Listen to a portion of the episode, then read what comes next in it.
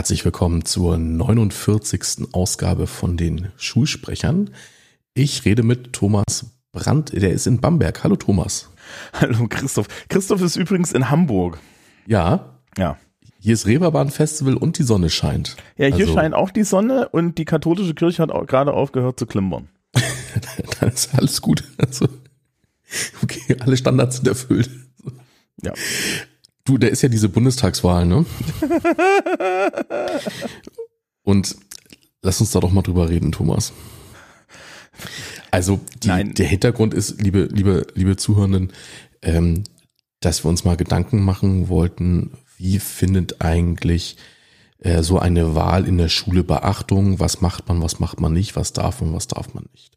Und Thomas ist ja Politiklehrer mhm. und von daher doch ein sehr kompetenter Ansprechpartner.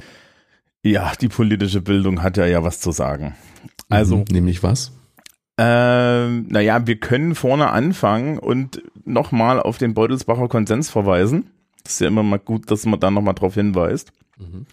Der ist jetzt hier immanent wichtig. Vielleicht äh, dann immer zur Einordnung, der Beutelsbacher Konsens hat keinerlei Gesetzesrang, äh, was ich an sich schade finde, aber das ist so. Äh, wer, wen das interessiert, wir verlinken den Wikipedia-Eintrag in den Show Notes, könnt ihr euch das angucken, wie der entstanden ist, dann wisst ihr auch, warum der keinen Gesetzesrang hat. Ähm, der Beutelsbacher Konsens sagt drei Sachen. Ähm, erstens, du darfst den Schüler, die Schülerin nicht überwältigen mit deiner politischen Meinung. Ähm, das heißt, ich darf nicht durch die Tür kommen und sagen, meine Damen und Herren, es gibt nur eine Partei, das ist die CSU und wer hier was gegen die CSU sagt, null Punkte raus. Ähm, du musst Kontroversität herstellen, was hin und wieder zu dem lustigen Moment führt, dass ein Mensch, der so aussieht wie ich, mh, mm, versuchen muss, rechtskonservative Meinungen zu vertreten. Keine Sorge, die Schülerschaft kann Rollentrennung. Ähm, und du sollst den Schüler und die Schülerinnen in der politischen Urteilsbildung unterstützen. Ähm, Letzteres ist so ein bisschen, also ja, wischiwaschi, aber das ist, das war damals wichtig, dass man das mit reinschreibt. Also man soll halt immer dafür sorgen, dass die Leute sich tatsächlich frei ein Urteil bilden können. Das heißt nicht, dass man Dinge unwidersprochen lässt und dann irgendwie einmal kurz äh, verfassungsfeindliche Äußerungen im Unterricht zulässt oder ähnliches. Das ist auch klar, aber das ist die erste Basis. Auf die Bundestagswahl bezogen ist das, dass man, ähm, und ich habe jetzt zwei Wochen lang tatsächlich Bundestagswahl natürlich unterrichtet, ähm, dass ich zu meiner Schülerschaft gesagt ich erkläre euch, wie die Wahl funktioniert technisch. Ich erkläre euch auch gerne die äh, mathematisch-strukturellen Fehler, die wir so im Wahlsystem haben. Aber ähm, über Wahlprogramme habe ich eigentlich schon keinen Bock zu reden, weil es nichts bringt. Und das mhm. auch aus meiner Sicht jetzt im schulischen Rahmen eine über, das ist dann übersättigt. Ne? Und mhm. du kannst es nicht neutral und du willst es auch nicht neutral. Und ähm, es ist, glaube ich, auch irgendwie, ja, ähm, da eine, eine gute Darstellung zu finden, ist schwierig und es ist nicht unsere Aufgabe. Also das wäre so das Erste. Mhm. Ähm, das zweite ist, dass man natürlich die, die Schülerinnen und Schüler anhalten sollte, dann trotzdem eine, die politische Teilhabe zu suchen.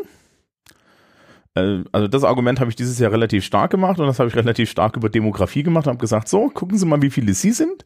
Ich habe äh, ich habe tatsächlich einfach die Bevölkerungspyramide gezeigt, so, ich, gucken Sie mal, Sie sind hier unten und, Sie, und der Rest ist da oben und schauen Sie mal, wie viele, wie viele Leute da oben alle wählen gehen. Hm, wenn Sie gehört werden wollen, müssen Sie gegen sehr viele Menschen antreten, die nicht Ihre Interessen haben. Also gehen Sie bitte hin, sonst sind Sie, ja, sonst sind Sie Opfer Ihrer eigenen Entscheidung. Mhm. Und äh, der Hinweis, der inhaltliche Hinweis, den ich zumindest gemacht habe, war immer, dass man im äh, äh, nach seinen Interessen wählen sollte und diese Interessen halt bitte auch reflektieren sollte. Ja, also Menschen haben die Tendenz bei Wahlen Dinge zu wählen, von denen sie glauben, dass sie sie irgendwann mal werden und denen und es ihnen dann hilft. Ja, das ist eine schlechte Beratung und zwar für alle Menschen, sondern man sollte grundsätzlich bei einer bei einer Wahl die Parteien und die Gruppen wählen, die einem konkret äh, in ihrer Programmatik am meisten helfen können oder zusagen. Ne? Also ideologisch zusagen, aber auch im Zweifel mal so wirklich vom, vom, vom politischen Inhalt her helfen können. Das ist die einzige Botschaft, die, die ich da verteilt habe und das lief eigentlich ganz gut. Es ist dann immer ganz interessant, was du zurückbekommst. Aber ja, also das sind die, die, die zwei großen Sachen und weiter würde ich mich da auch gar nicht als Lehrkraft aus dem Fenster hängen, weil das bringt nichts. Und wenn wir die Leute aktivieren sollen, dass sie wählen gehen sollen, dann ist tatsächlich eine, sind, sind Lehrkräfte, die möglichst sachlich neutral daran gehen und halt auch wissen, dass sie bestimmte Dinge bevorzugt nicht thematisieren, weil sie dann nicht sachlich neutral sein können, besser als Leute, die dann irgendwie die große Meinungsschlacht oder so ausrufen. Mhm. Ja. Ähm, soll ich gleich weitermachen? Ja, ich könnte auch noch mal was sagen dazu. Und zwar, ja. also ich bin ja nun kein Lehrer für Gesellschaft, Politik, also für dieses Themenfeld sozusagen, sondern ich unterrichte ja auch ganz viel, ganz viel Wirtschaftslehre. So. Und was ich sonst immer mache, also dieses Mal ging es nicht, weil ich, also weil die Klassen nicht so weit waren, also dass man das hätte thematisieren können. Ähm, ich mache tatsächlich einen Vergleich vom Parteiprogramm, aber halt immer nur von der Wirtschaftspolitik. Mhm. Also, dass ich, ne, dann stellen wir die verschiedenen Parteien mal so nebeneinander und es gibt ja in der Volkswirtschaft etwas, das nennt man Wirkungskette. Ne? Also zum Beispiel, wenn man jetzt, also was würde passieren, wenn man den Mindestlohn an, anheben würde? Mhm. So, ne? Oder ähm, was würde passieren, wenn man eine Mietpreisbremse einführt? Sowas.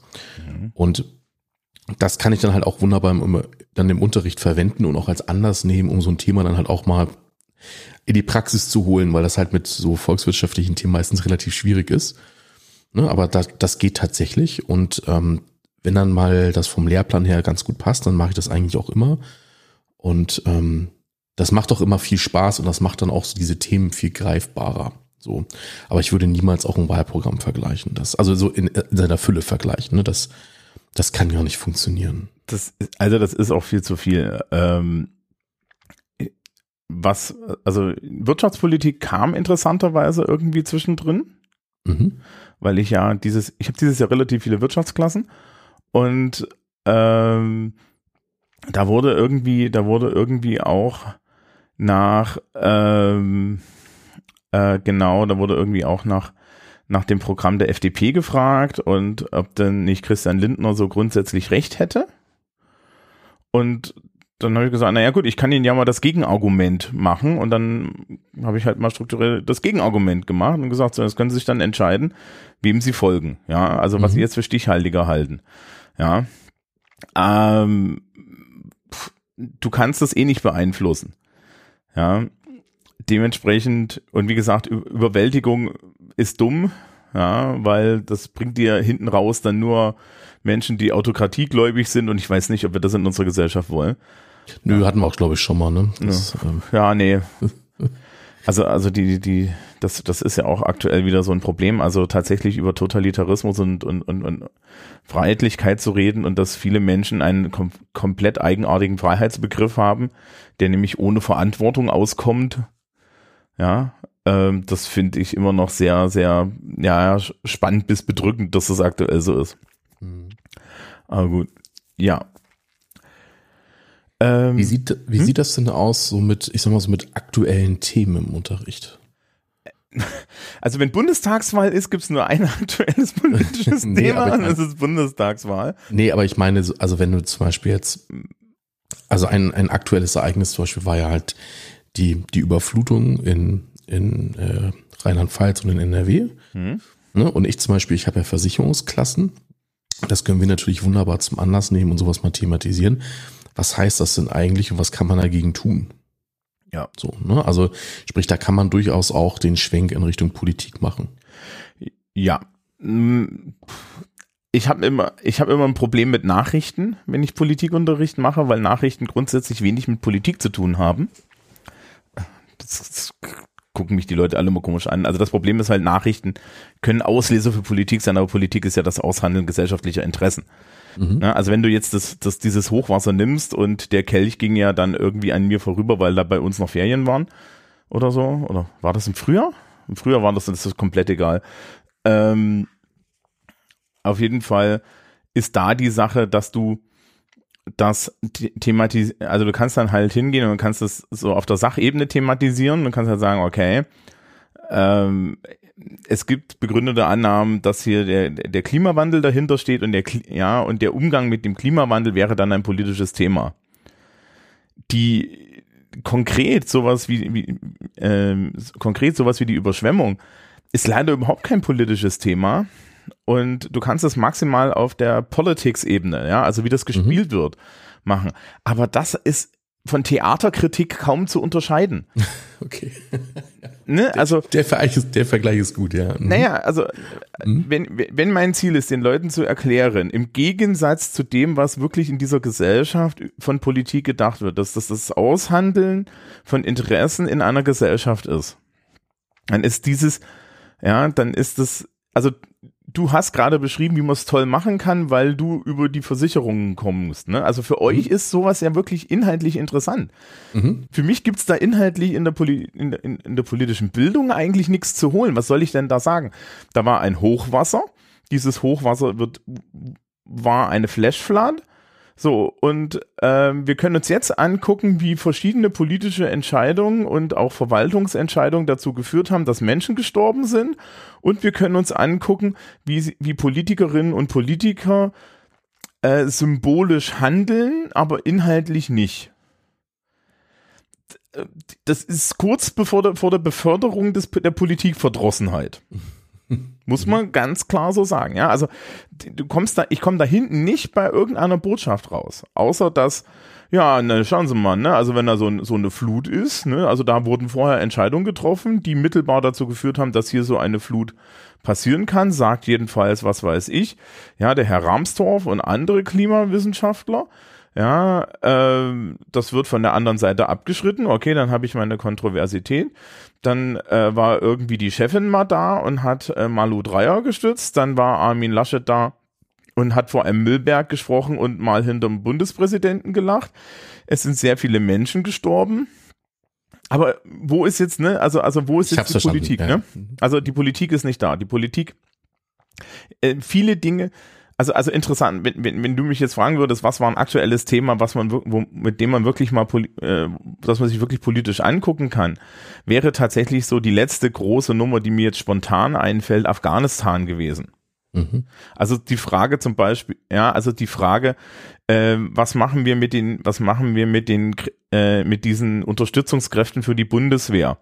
Wie gehen wir mit denen um? Weil das ist eine politische Entscheidung und das ist natürlich, da steckt auch ein Interessenaus, äh, ein Interessenausgleich dahinter. Und da wird's halt auch, ja, also da hast du ein Ergebnis und es wird konkret. Oder auch die, die große Frage zu stellen, wie ist es denn jetzt eigentlich zu diesem Abzug gekommen und was bedeutet das denn? Ja, und ähm, warum zum Beispiel äh, hat er eigentlich so stattgefunden? Also welche ähm, wie war denn jetzt am Ende der Erfolg, ja, also wie, wie, wie war denn jetzt am Ende der Erfolg diese, äh, dieses ganzen Einsatzes und vor allen Dingen auch, äh, welche, welche politisch-gesellschaftliche Stimmung hat man denn dann in dem Land hinterlassen bei dem, was man sich als Ziel gesetzt hat und solche Sachen, ja. Und dann kannst du weitergehen, ja, wie ist der Diskurs über Militär in Deutschland und solche Sachen. Das ist ein, da kann, da kann man ganz viele Dinge mit aufmachen. Aber Flut, nee. Und Flut wäre ein Wahlkampf ganz schlimm. Ja. Mhm. Also äh, das ist immer ganz spannend. Äh, die, ich weiß nicht, ob du das aus deiner Schulzeit noch kanntest. Ähm, ich hatte jetzt irgendwie meine Schülerschaft gefragt, wie die, wie der Politikunterricht an den Vorschulen war. Und dann meinten die, ja, also wir haben jede Woche Nachrichten vorgestellt. Und ich bin vor Jahren davon abgekommen, diese sogenannten Wochenberichte einzufordern, weil ich dann festgestellt habe, dass das, also, dass das halt null Inhalt hat. Ne? Da ist nichts mhm. zu holen gewesen. Und, dann habe ich mir gesagt, okay, also die Leute sollen jetzt hier irgendwie Tagesschau gucken, ja, wählen sich wahllos etwas aus, referieren das, verstehen das nicht und am Ende bleibt nichts übrig. Also das bringt uns nichts. Mhm. Und ja, ähnlich ist es, wie gesagt, halt jetzt auch, wenn man äh, über Wahlen redet, jenseits von der Technik, weil es ist halt sehr viel Theater, ne? So. Also interessanterweise vielleicht eher was für einen Deutschunterricht. Ja, tatsächlich. Redenanalysen also, und so, ne? Ja, genau. Also das wäre jetzt auch mein, mein zweites Standbein gewesen. Ähm, man kann halt hervorragend das Thema Rhetorik in, also an Wahlkampf klar machen. Sei das jetzt eine Textanalyse auch eine Analyse von Plakaten oder von Wahlprogrammen. Zum Beispiel auch kann man, also das, das ähm, haben wir bei uns an der Schule, also ganz, ganz früher mal gemacht, ähm, ein Wahlprogramm vergleichen, das, also in Anführungszeichen das normale Wahlprogramm und das Wahlprogramm in einfacher Sprache. Mhm. Ja. Ähm, also wir haben ja auch Migrantenklassen so bei uns, ne? Und ähm, da, da wird das auch durchaus mal so gemacht. Ähm, also da, da geht schon so einiges. So. Und das hat auch immer sehr viel Spaß gemacht. Ich bin jetzt leider nicht mehr in diesem Bereich eingesetzt, aber vom Prinzip her ist das halt immer eine Möglichkeit, mal Sprache lebendig werden zu lassen. Ja, und mit Relevanz. Ja, absolut. Ja. Und da ist dann aber wieder der Witz, äh, das ist eine Art von Relevanz, die mich jetzt im Politikunterricht eigentlich schon nicht mehr interessieren würde. Ne? Weil die Leute, weil wenn es dann interessant, wenn es da interessant wird, muss ich mich eigentlich schon wieder raushalten. Mhm. Apropos Menschen, die sich raushalten sollten. Das kommt jetzt. Ähm,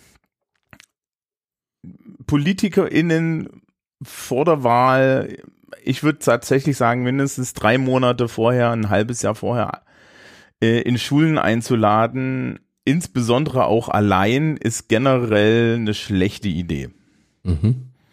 Weil die machen dort Wahlkampf. Also bei, ne, bei den Schulen, an denen wir jetzt unterrichten, machen die definitiv Wahlkampf, weil da ja auf jeden Fall, ja, da, weil da sitzen WählerInnen. So, aber das Problem ist auch an anderen Stellen. Ne? Ähm, natürlich nutzt du die Gelegenheit, äh, auch 10, 11, 12-Jährige mit einer hübschen Botschaft nach Hause zu ihren Eltern zu schicken.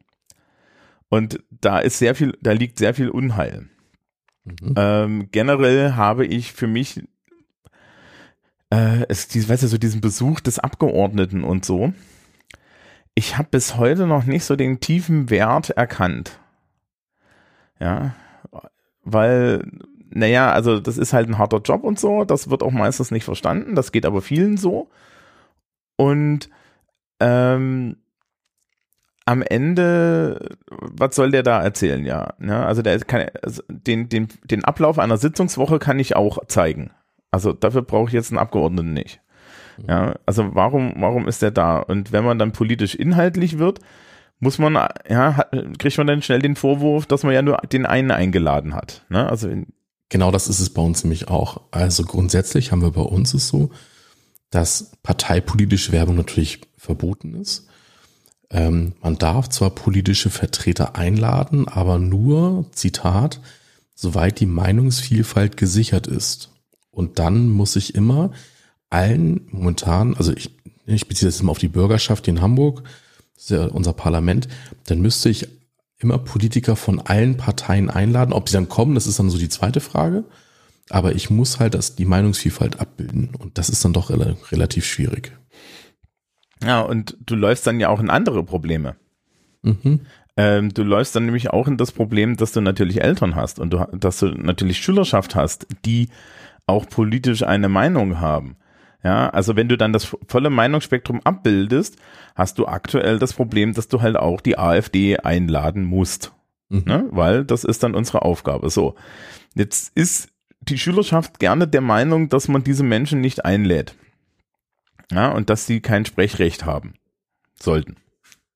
Das heißt, du kriegst, du trittst dir schon mit denen Stress ein.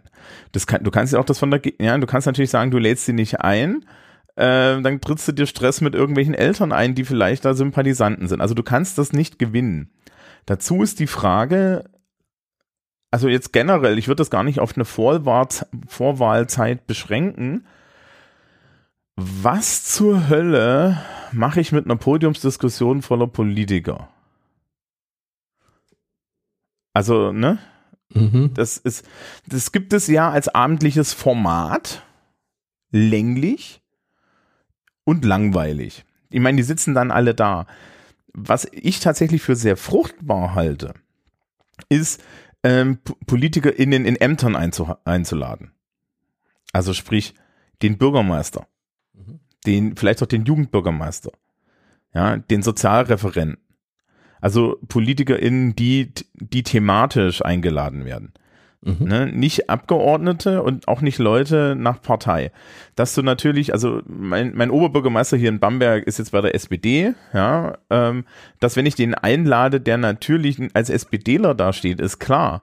Aber der steht dort erstmal primär als Bürgermeister und äh, das kannst du ja dann didaktisch entlasten. Ja, also du kannst halt sagen, so liebe Leute, der Bürgermeister kommt, ja, ihr habt jetzt also eine private, ihr habt jetzt also im Endeffekt eine kleine private Bürgersprechstunde. Dann stellt dem mal Fragen. Ja, und zwar ganz spezifisch als Bürgermeister. Und ähm, ihr könnt inhaltliche Fragen zum Amt stellen, aber ihr könnt halt auch mal so wirklich politisch werden. Ja, so zum Inhalt und zu dem, wie es so läuft und so. Und das finde ich ganz gut. Ich kann mich dran erinnern, dass ich in der vierten Klasse, da war ich auf der Grundschule Haagsörn in Norderstedt, mhm. da sind wir ins Rathaus gefahren und haben den Bürgermeister besucht. Das ist cool. Und wir durften dem Bürgermeister sogar eine Frage stellen und ich habe ihm auch eine Frage gestellt und ich weiß sogar noch welche Frage. Ich habe ihn nämlich gefragt, warum sonntags die Ampeln aus sind. Mhm. Ja, da bist du beeindruckt, ne? Ja, ja, ja. ich hoffe, er hat mhm. auch geantwortet. Ja, um Strom zu sparen. Eine, guck mal, der war sogar eine ehrliche Antwort. Ja, ja. Ähm, ich hatte im Referendariat in Marktredwitz, hatte die Schule auch die Bürgermeisterin von Marktredwitz eingeladen. Und das waren zehnte Klassen, ja, also Politikunterricht. Und die war sehr offen, ja, also es war auch ganz lustig. Wir hatten irgendwie äh, jemanden, der im Stadtrat sitzt und auf und bei der bei der Opposition war, der hat sich natürlich tierisch echauffiert, dass sie mhm. dass sie eine einseitige Darstellung hat. Ich dachte mir, ja, ist halt die Bürgermeisterin, du bist in der Opposition, das ist okay. Ja, aber die, da, da musst du dann halt durch, wenn du das anders siehst. Mhm. Ähm, das finde ich, das finde ich okay. Das kann man dann ja auch wieder reflektieren. Ja? Du kannst ja dann im Nachgang sagen, äh, was ist denn hier so, so, hm, was denken Sie denn? An welcher Stelle wurde, wurde Ihnen denn vielleicht ein bisschen was verkauft? Oder so. Das kann man ja durchaus machen. Also das muss ja. so und so, diese, diese, diese Sachen müssen vor- und nachbereitet werden. Dazu der Hinweis, dass zur Vor- und Nachbereitung nicht das Schreiben der Fragen gehört. ja. Das ist, also, wir hatten mal einen Kollegen, ähm, der war, wie drücke ich das freundlich aus, CSU-nah. Also, okay. und der hat dann es geschafft, ähm, und man muss auch sagen, also das ist auch durchaus eine Leistung, die Europaabgeordnete, äh, eine Europaabgeordnete der CSU einzuladen, nämlich Monika Hohlmeier. Älteren von uns bekannt als ehemalige, als ehemalige Kultusministerin Bayerns und Enkeltochter von Franz Josef Strauß. Und die, die Schülerinnen und Schüler, die, die da die Fragen stellen mussten, die Fragen sind vorher mal bei der Zensur vorbeigegangen. Und ich habe diesen ganzen Brimborium an dem Tag strategisch vermieden und bin durch die Hintertür des Hauses rausgegangen, weil ich mir echt gedacht habe, ich gebe mir das alles nicht. Da war sehr viel Ehrfurcht im Spiel und eine Sache, die ich absolut nicht mag, ist, wenn ich erstens Schülerinnen und Schülern Ehrfurcht vor Politikern einrede, das ist, das sollte genau andersrum sein, ja. Und das zweite ist, äh, da irgendwie die Fragen frisiere, damit ich irgendwie dann im Zweifel noch besser dastehe. Und das ist da alles passiert. Mhm. Okay. Ja. So, Andere Frage mal an dich. Hm? Ich habe eine Frage an dich. Gut. Was hältst du von Besuchen im Parlament? Ähm, Im Prinzip viel.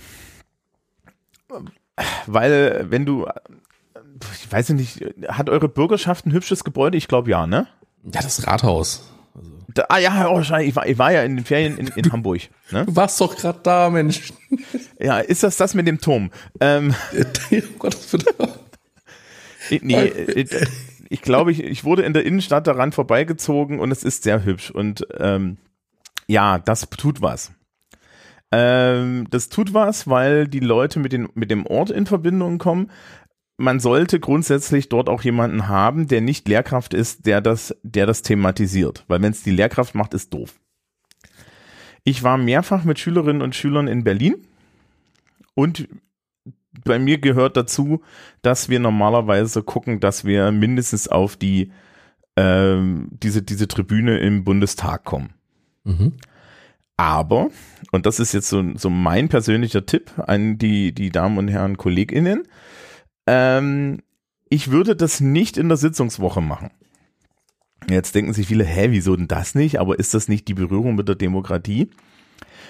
Ich habe dann die, ich habe da meine eigene didaktische Theorie zu, der darf man zustimmen oder nicht. Und zwar ist die die: Nichts ist langweiliger als schweigend eine Stunde irgendeinem Bundestagsausschuss zuzugucken.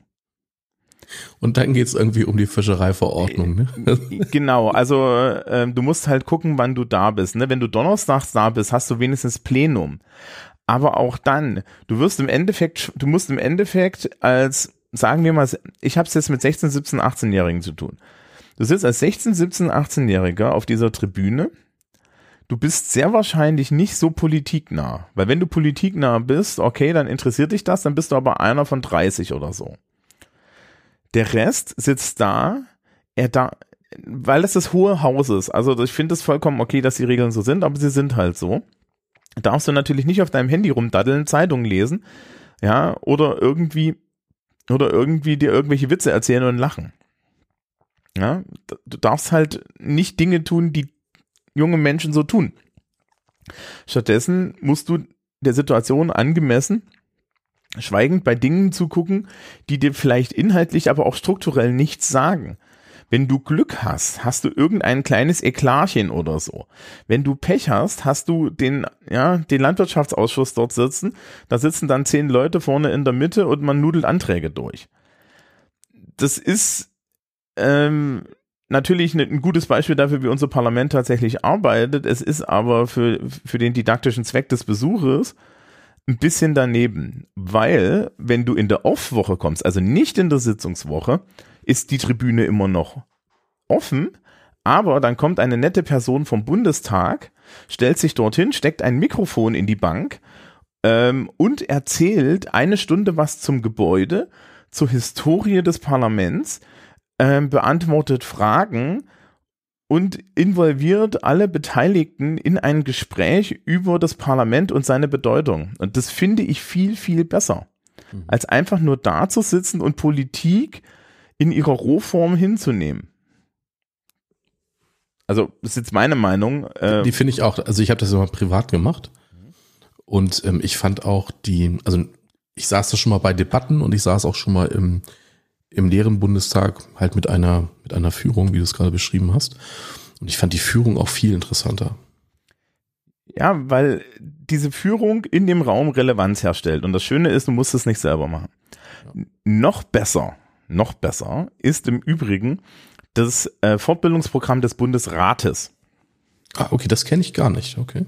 Ja, weil die sind sich bewusst, dass keine Sau weiß, was sie machen. ja, okay. Und ja, ist ein Argument. Truth be told, ich hatte vor, es ist jetzt schon wieder fast fünf Jahre her oder so, ähm, eine einwöchige Lehrerfortbildung im Bundesrat, die darauf zielte, mir das alles näher zu bringen. Es war sehr gut. Es war sehr, es war wirklich sehr gut. Es war wirklich gut gemacht. Und ich habe Dinge gelernt, die, die ich seitdem auch anders unterrichte und ich jedes Mal sage, dass die Fortbildung das war, wo ich erst kapiert habe, was die da machen. Also sprich, ich unterrichte heute den Gesetzgebungsprozess anders, weil ich diese Fortbildung hatte und im Bundesrat erklärt bekommen habe, wie, was die da machen. Kann man aber, glaube ich, in der Politikunterrichtssendung mit Holgi schon nachhören, weil die haben wir danach aufgenommen. Auf jeden Fall ähm, machen die grundsätzlich nur Rollenspiele. Also in Klassengröße und du kommst dorthin und die zeigen den Leuten dann den Prozess. Und die Schülerinnen und Schüler dürfen den Prozess durchspielen. Und sie haben so klar so einen kleinen Parlamentsraum, wo man Reden halten muss und so. Mhm. Das heißt, wenn du den beim Bundesrat eine, Fort, ja, eine Schülerfortbildung oder so eine, so eine Schülerbildung machst, dann ist es meistens so ein eintägiges Simulationsspiel. Das klingt interessant. Es ist wirklich, naja, das Problem ist halt echt, wo, wo, wo, wo macht der Bundesrat seine Hauptarbeit? An einer Stelle, die, wenn du dir die ganzen klassischen ähm, Übersichten für, für den Gesetzgebungsprozess anguckst, total übersehen wird. Da gibt es einen Pfeil, der geht von der Bundesregierung zum Bundesrat, da steht dran Stellungnahme. Da machen die ihre Arbeit. Im Endeffekt kriegen die alle Gesetzesentwürfe von der Bundesregierung und schreiben dann an Rand daneben, ja, äh, finden wir doof und wir lassen das hinten scheitern, wenn ihr, wenn ihr hier nichts ändert. Da ist der wichtige Teil. Das Problem ist, da steht halt in den, in den Schaubildern und so weiter Stellungnahme dran. Und ich habe auch nicht gewusst, was das eigentlich bedeutet, wenn der Bundesrat Stellung nimmt. Weil hinten raus haben die nur eine Abstimmung und entweder sie können Ja oder Nein sagen. Da gibt's dann keine, De also da gibt's noch eine Debatte, aber es gibt halt keine Politik mehr. Mhm. So. Und um das den Schülerinnen und Schülern beizubringen, musst du im Endeffekt tatsächlich dann da didaktisch rangehen. Und das macht der Bundesrat. Ich war sehr beeindruckt. Und wenn man vielleicht Glück hat, also wir Lehrkräfte, als wir das gemacht haben, wir haben dieses Simulationsspiel wirklich durchgeführt. Auch in groß. Wir durften im Plenarsaal unsere Reden halten. Mhm. Und das ist, also das ist vor allen Dingen auch, das ist im Gebäude des Bundesrates. Ähm, du läufst die ganze Zeit da durch die Gänge direkt an den Räumen vorbei. Das ist ja auch alles sehr klein im Bundestag ist, der Bundestag ist im Endeffekt, die, dieser Zuschauerbereich ist touristisch. Ja, da mhm. ist genau vorgesehen, welche Wege und so weiter und Abgeordneten begegnest du eigentlich nicht. Und das ist im Bundesrat ganz anders. Wir waren am, äh, meine Fortbildung direkt war, hatte am Ende einen Sitzungstag. Und auf einmal war alles voll mit Security und mit Menschen, äh, mit Menschen mit Ansteckern und damals noch Horst Seehofer ist, glaube ich, in, in zehn Meter Abstand an mir vorbeigerannt und lauter solche Sachen. Und das ist natürlich, wenn, wenn du das Glück hast, das mit deiner Schülerschaft so zu erleben, mhm. das ist tatsächlich cool. Ja. Äh, interessanterweise, das, das Kanzleramt ist ganz langweilig und dazu äh, mit einem ernsthaften Security, Security Screening verbunden. Mhm. Also tatsächlich so, so, wenn man kurz im, in, jetzt in, in Berlin ist, im Bundestag gucken, ob Sitzungswoche ist, dann eher vielleicht nicht, ja, sondern in der Nicht-Sitzungswoche oder sich überlegen, wenn man in Berlin mehrere Tage mit, mit Schülerinnen und Schülern auf Schulfahrt ist, äh, vielleicht den Bundesrat mit reinzunehmen, weil man da tatsächlich was über äh, demokratische Prozesse praktisch lernen kann. Fand ich total spannend. Mhm. Ja. Klingt gut. Klingt wirklich interessant. Ja. ja. Ich kann noch mal was erzählen aus hm? meiner Schulzeit. Hm. Ich habe ja Geschichtsleistungskurs gehabt und dann war, sind wir mal ne, von Norderstedt nach, nach Hamburg reingefahren und haben uns dort eine Sitzung der hamburgischen Bürgerschaft angeschaut. Es war so spannend, wie du es gerade beschrieben hast. Ne? Also irgendwelche, also wir haben nicht verstanden, was da stattfindet. Ja, das ist das große Problem. So, ne? Und dazu ist es auch noch in Hamburg so, man sitzt zwar in dem Plenarsaal, aber das ist so relativ, also es ist vom Winkel her schlecht. Man kann leider nur sehr, sehr wenig sehen. Also das, das war einfach, ist einfach nicht gut gelöst, so. Naja, aber dann ne, guckt man ja auch mal so, wer sitzt denn da eigentlich? Und das war ganz interessant. Und naja, dann, also Vor- und Nachbereitung war, war relativ wenig, aber na gut, wir waren zumindest mal da. Dann hatten wir ein Jahr später ein Kurstreffen abends bei unserer Lehrerin. So, es war sehr nett. Wir, ich glaube, Abi war auch schon geschrieben und so. Also wir waren relativ weit schon fortgeschritten. Es war kurz vorm Abschluss. Dann kommt da einer rein und dachte oh, den kennen wir doch. und naja, sie war mit dem Bürgerschaftspräsidenten äh, verheiratet. Also, das wussten wir bis dahin nicht. Das finde ich aber cool, wenn ihr es nicht wisst und wenn ihr es auch nicht merkt. Ja, haben wir definitiv, also das war definitiv eine Überraschung. Ähm, weil das bedeutet nämlich, dass sie auch ihren Job gut gemacht hat. Muss man mal an der mhm. Stelle sagen. Ne? Also jetzt aus, also aus einer professionellen Sicht finde ich das gut. Ähm, ich habe jetzt auch eine Kollegin, die aktuell im Stadtrat sitzt. Die trennt es auch sehr gut. Allerdings nehmen wir sie hin und wieder als Stadträtin in Beschlag. Ja. Mhm. Aber das war, das war letztes Jahr der, mein, mein, mein alter Chef ist ja äh, gegangen und dann gab es so eine Abschiedsveranstaltung und da war dann der Oberbürgermeister der Stadt Bamberg da. Ja, und der Oberbürgermeister hat dieses klassische Oberbürgermeister-Ding, er hält eine Rede und verschwindet dann eine halbe Minute später. Ja, und er, und sie, er hat sich dann, das war dann eine Stadtratssitzung dahinter und meinte, ja, also wir und die, und die Kollegin, wir gehen jetzt mal. ja, du bist nichts anderes gewöhnt. Ähm, ich war interessanterweise nicht, ich war weder im, im Landtag bisher hier in München und ich war auch in Thüringen nicht im, im, im Landtag. Habe ich nie geschafft. Ähm, ja. Wie gesagt, diese, diese Politiker-Sachen, äh, je, je relevanter man sie gestaltet, desto besser sind sie. Wenn sie, wenn sie, wenn sie nicht relevant sind, sondern einfach nur Show, junge Menschen, und ich glaube, das ist schon sehr lange so, ähm, finden Politik an sich nicht interessant, äh, wenn es um das Verfahren geht, sondern du musst halt Relevanz herstellen. Ja?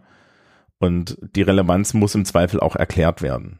So, ne? du, du kannst in diesem Raum sitzen und er kann nichts für dich sagen. Ähm, da ist immer das beste Beispiel, äh, und das ist jetzt ein, ein sehr spezifisches Ossi-Beispiel. Äh, ich, ich war ja öfter jetzt in Berlin und ähm, wir gehen dann in, in, in auch sowas so wie in den Tränenpalast und sowas, ne? Mhm. Und das ist natürlich für mich ein, ein emotional äh, belegter Ort. Und das erste Mal, als wir im Tränenpalast waren, war ich mit, mit, mit einer Kollegin, die ist auch, ähnlich wie ich, mit ostdeutschem Hintergrund. Und ähm, dann kommst, machst du so die Führung da durch und die ist total interessant und die war auch wirklich gut und so. Ja, also wirklich sehr schön. Die Schülerschaft total interessiert, weil für die ist das alles neu. Die sind nämlich 20 und nicht, nicht wie damals Mitte 30, ja, Mitte, Ende ja. 30 und vor allen Dingen alle aus Franken und nicht aus Thüringen. Und dann kommst du irgendwie an diesem, an diesem Video vom, vom Mauerfall vorbei und wir standen beide hinten in der letzten Reihe, leicht schniefend und ich hörte nur neben mir, ja, zum Glück holst du auch. Ja, mhm. das, ähm, das, das kannst du der Schülerschaft nicht vermitteln, aber es ist natürlich tatsächlich so eine Sache, wo man dann auch mal Berührung mit der eigenen Geschichte hat und wo dann auch ähm, die Tatsache, dass unsere Schülerinnen und Schüler vielleicht uns irgendwie zugucken, ja, wie wir da so, so semi-emotional rumstehen, äh, wo das eine Wirkung hat. Und das sollte man dann auch nicht unterschätzen. Ja. Vor allem, wenn man dann in der Lage ist, darüber auch irgendwie so ein bisschen kompetent zu sprechen. Und ich so, ja, das ist alles, ich hatte ja so viel Glück. Ja, also, sondern das irgendwie auch dann verbalisieren zu können anständig. Also da ist auch sehr viel zu, zu haben. Also äh, gerade wenn du, wenn du so eine ostdeutsche Vita hast, das wird auch noch kommen, dass, dass wir äh, na so, ne, so Menschen mit meinem Hintergrund am Ende mal irgendwie dann noch als Zeitzeugen herhalten müssen. Also das musste ich schon, aber äh, das wird dann noch mehr werden. Und es ist halt mittlerweile eine Welt. Ne? Also die Wende, die, die Wende war für Westdeutsche jetzt nicht ganz so wichtig, für Ostdeutsche komplett lebensprägend. Mhm. Und ähm, in 20 Jahren wird es kaum noch jemanden geben, der davon irgendwie halbwegs anständig erzählen kann. Ne? Also das ist dann auch so eine Sache. Da sind wir übrigens bei Zeitzeugen, die haben wir ganz vergessen. Das sind natürlich auch immer solche Sachen. Das ist eher so eine Geschichte aus, äh, natürlich aus dem Geschichtsunterricht, aber das kann man natürlich auch im Politikunterricht spielen und das ist dann auch immer sehr cool. Ja. Ja. So. Ähm, ansonsten, was man bei Wahlen vielleicht noch sagen kann, und das ist ein Spruch, den habe ich glaube ich schon mal gebracht. Äh, liebes Publikum, ne? Also ich meine, hier hören sehr viele Lehrkräfte zu, die wissen das eh. Äh, es sind ja, es sind ja, Wahlen finden ja gerne in Schulen statt. Und äh, guckt euch doch mal die Bausubstanz an, insbesondere wenn man über Luftbilder diskutiert. Ja. Nur so. Allgemein Klassenraumausstattung ist auch ein Thema. Ja, ja, genau. Genau. Überlegt euch doch mal, ob ihr da einen Tag zu bringen wollt. Ich habe bei der letzten Bundestagswahl total Ärger bekommen. Hm? Hast du Kreide mitgenommen oder was? Nee, nein, nein, ganz, ganz, ganz anders. Ähm, also meine Schule war auch ähm, Wahllokal mhm. und das ne, liegt ja logischerweise alles im Erdgeschoss, ne, leicht zugänglich so. Und damals war ich noch für die Lehrmittel verantwortlich. So. Und die Wahlurnen wurden gelagert in meinem Lehrmittelraum. So. Aber ich musste da ja arbeiten, so, ne? Und dann dachte, kam ich da rein, dachte so, okay, hier stehen so zwei blaue Mülleimer, egal, mach's mal weiter, so. Und, ne? und dann ähm, kam dann, kam dann völlig entsetzt irgendjemand rein und hat mich erstmal angeschrien, warum ich jetzt die Wahl manipuliere. So, ich wollte gerade sagen. Ich arbeite hier doch eigentlich nur und, so, und ähm, was ich nämlich nicht wusste, das ist dann ein, ein geschlossener Raum und den, der darf nicht betreten werden von niemandem. Ja. Also ich dachte ja, dass die, dass die Wahl ohne, also es war vor der Wahl, ne? Nicht nach mhm. der Wahl. Also ich dachte ja, dass die am Tag der Wahl einfach mal die Urne nochmal aufmachen, gucken, dass ich da nichts reingeschmissen habe. Mhm. Ähm, aber. Nee, ich glaube, ähm, die ist plombiert. Aber die, die Plombe wird ja erst morgens drauf gemacht. Ahahaha. Ja, kann man nochmal reingucken eigentlich, ne? Ja, also, ne? Und, Wer aber weiß. trotzdem, ich habe also ich hab großen Ärger bekommen. Zu Recht, Christoph. ja, ich wollte doch nur Bücher beschriften. Das war ja, das sagen sie alle. Ja. Sagen sie so, alle. Noch, Während sie hätte ich noch einen Auf, ich hätte noch einen Aufruf zu, also das die Folge hier erscheint ja am Tag der Bundestagswahl, ne? Und mhm. liebe Hörerinnen und Hörer, es ist wichtig, dass ihr zur Wahl geht, aber wenn ihr zur Wahl geht, denkt dran, das ist ja auch ein freiheitlicher Akt. Es ist etwas, es ist schon fast ein kleiner Feiertag. Und deswegen zieht bitte eure schönste Jogginghose an, ja? Also, ne, das, das muss man dementsprechend auch mal wertschätzen. ähm, okay, da habe ich noch ein, ein, ein, ein, eine schöne Abschlussgeschichte. Mein Wahllokal war etliche Jahre in dem Studentenwohnheim, in dem ich wohnte. Also kurzer Dienstweg, also ja. Ja, kurzer Weg. Also die, die waren halt auch im Clubraum. Ja, also ich habe mir dann immer gedacht, er könnte bitte um sechs weg sein. Ich möchte gerne Fernsehen zur Wahl gucken. Ähm, und die waren, glaube ich, beim ersten Mal sehr konsterniert, als ich in Trainingshose und Schlappen mit nassen Haaren da unten vorbeigeschlappt bin, meinen Ausweis hingelegt und gesagt, gesagt habe, so, Servus. beim zweiten Mal waren sie es gewöhnt, aber also ich, ich liebe das ja auch am, am Wahltag Leute zu gucken. Ne? Mhm. Also, also, man, also bei uns ist es so, dass bis, also vorher war die Wahl auch immer in so einem kleinen, in so einer kleinen Grundschule hier nebenan. Das war wirklich so auf dem Weg zum Brötchen holen sonntags bin ich dann mal, mal kurz vorbeigegangen, aber da habe ich mir meistens ein Brötchen zum Mitnehmen genommen und habe mich erstmal vor die Bank, äh, auf die Bank vor der Schule gesetzt und habe dann erstmal geguckt, wer alles hier so wohnt. Das war auch ganz interessant. Politisches Cornern, ja. Ja, genau. ähm, aber mir ist es direkt gegenüber über die Straße in der, äh, in der katholischen Kirche im Gemeindesaal, also das ist immer ganz okay. Ähm, ja. Also ja, den, dem Wahlaufruf schließe ich mich natürlich an. Liebes Publikum, geht wählen. Sämtliche anderen Sachen haben wir am Anfang schon gesagt. Es ist wie immer relevant. Dieses Jahr hatten wir ja auch mal eine Richtungswahl. Ja, wo man wirklich mal so, so ganz von vorne anfängt und nicht gegen mhm. Person eintritt, die den Amtsvorteil hat. Es wird also spannend. Und es bedeutet natürlich auch, dass ich äh, nächste Woche den ganze Woche lang Wahlnachbereitung machen darf in der Schule. Ja, viel Spaß dann, ne? Ja, ach, das wird ja nicht viel zu sagen geben an der Stelle. ja, das ist ja wirklich so. Also, wenn du das Ergebnis, wenn, wenn wir jetzt die Ergebnisse haben, und ich bin eigentlich immer ganz froh, wenn es dann Montag auch schon das vorläufige amtliche Endergebnis gibt, weil dann nehme ich die Zahlen, also die vom Bundeswahlleiter. Ähm, dann stellt sich ja heraus, ja, okay, dann können wir jetzt mal darüber reden, welche möglichen Koalitionen gibt es denn jetzt wirklich. Und dann setzen wir uns alle hin, ganz Deutschland, und ich lade da auch wirklich alle politisch interessierten BürgerInnen so ein. Ja, setzt euch hin mit eurem metaphorischen oder nicht ganz, mit, ganz metaphorischen Popcorn und guckt der Sache zu. Und, wenn ich da noch was ergänzen darf, man kann auch schauen, wie im eigenen Wahllokal abgestimmt wurde. Mhm. Das ist doch ganz interessant, das auch mal zu sehen und das auch mal so in den Kontrast zu setzen zu also zum, zum Wahlbezirk oder auch zum Bundesland oder halt zum Gesamtergebnis. Und da kann man sich auch mal fragen, warum das eigentlich so ist. Ja, äh, wenn, wenn wir jetzt schon noch so den, wir sind ja jetzt eh in den, in, in, in, in den Semipolitik-unterrichtlichen Bereich abgerutscht, ja. ne? Ja. Ähm, man, man darf dem, der Auszählung im Wahllokal übrigens auch beiwohnen als Bürgerin. Ja, also du darfst dich da mhm. daneben stellen und darfst dem beim Zählen zugucken. Das ist dein gutes Recht. Ja, also das ist sogar äh, so ein bisschen gewünscht, weil das heißt auch, dass da überprüft wird.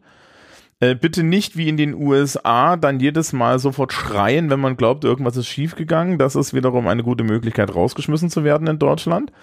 Ja, da hat man nämlich keine Rechte. Kann man dann hinten dran sich gerne mit Verwaltungsrecht beschäftigen, aber ansonsten wird dann nichts. Außer natürlich, dass es bei uns mit den Wahlzetteln etwas klarer ist. Äh, und man darf das auch für Briefwahlstimmen. Also wenn ihr Interesse am Prozess habt und euch denkt, ja, was ist eigentlich mit diesen Briefwahlstimmen, dann dürft ihr gerne 18 Uhr auch in das Briefwahlbüro äh, eurer Stadt, eures Landkreises, eures Ortes fahren und dort sagen, guten Tag, ja, ich bin hier Bürger und ich möchte euch bei der Auszählung der Briefwahlstimmen zugucken. Und dann sagen sie, ja, stellen Sie sich da drüben hin, ziehen Sie eine Maske auf. Mhm. Und ähm, das ist unser gutes Recht. und auch tatsächlich ein relativ hohes äh, Gut in, in der Demokratie, dass man das überprüfen kann. Ja. Gut. Gut. Dann kann man zum Abschluss vielleicht nochmal sagen, Liebe und Zusammenhalt ist immer stärker als Hass und Ausgrenzung. Ja. Ja. Ne? Schönen Sonntag für euch. Tschüss. Tschüss.